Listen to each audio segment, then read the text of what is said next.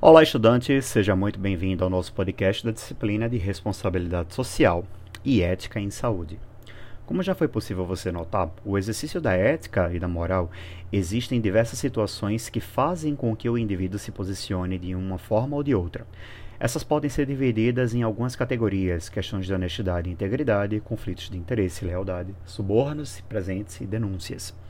Vamos examinar um pouco mais de perto cada uma dessas categorias. Vamos lá? Honestidade e integridade pode ser descrita como honradez, pureza ou inocência. Pode designar uma atitude de plenitude moral, sendo a característica de uma pessoa incorruptível. Conflitos de interesse. Situação na qual um profissional integrante de uma organização empresarial, qualquer que fosse o seu cargo, tenha interesses contrários ao da empresa ou da qual devesse participar ou qual poderia influenciar contrariamente. Subornos e presentes. Suborno é um ato ilícito que consiste na ação de induzir alguém a praticar determinado ato em troca de dinheiro, bens e materiais ou outros benefícios particulares, que são assim denominados, por exemplo, como presentes, conceito de presente.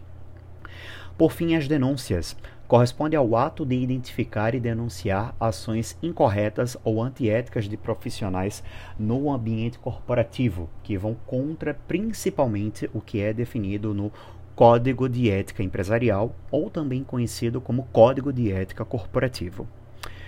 Espero que esses conceitos tenham agregado ao seu estudo. Muito obrigado e até a próxima!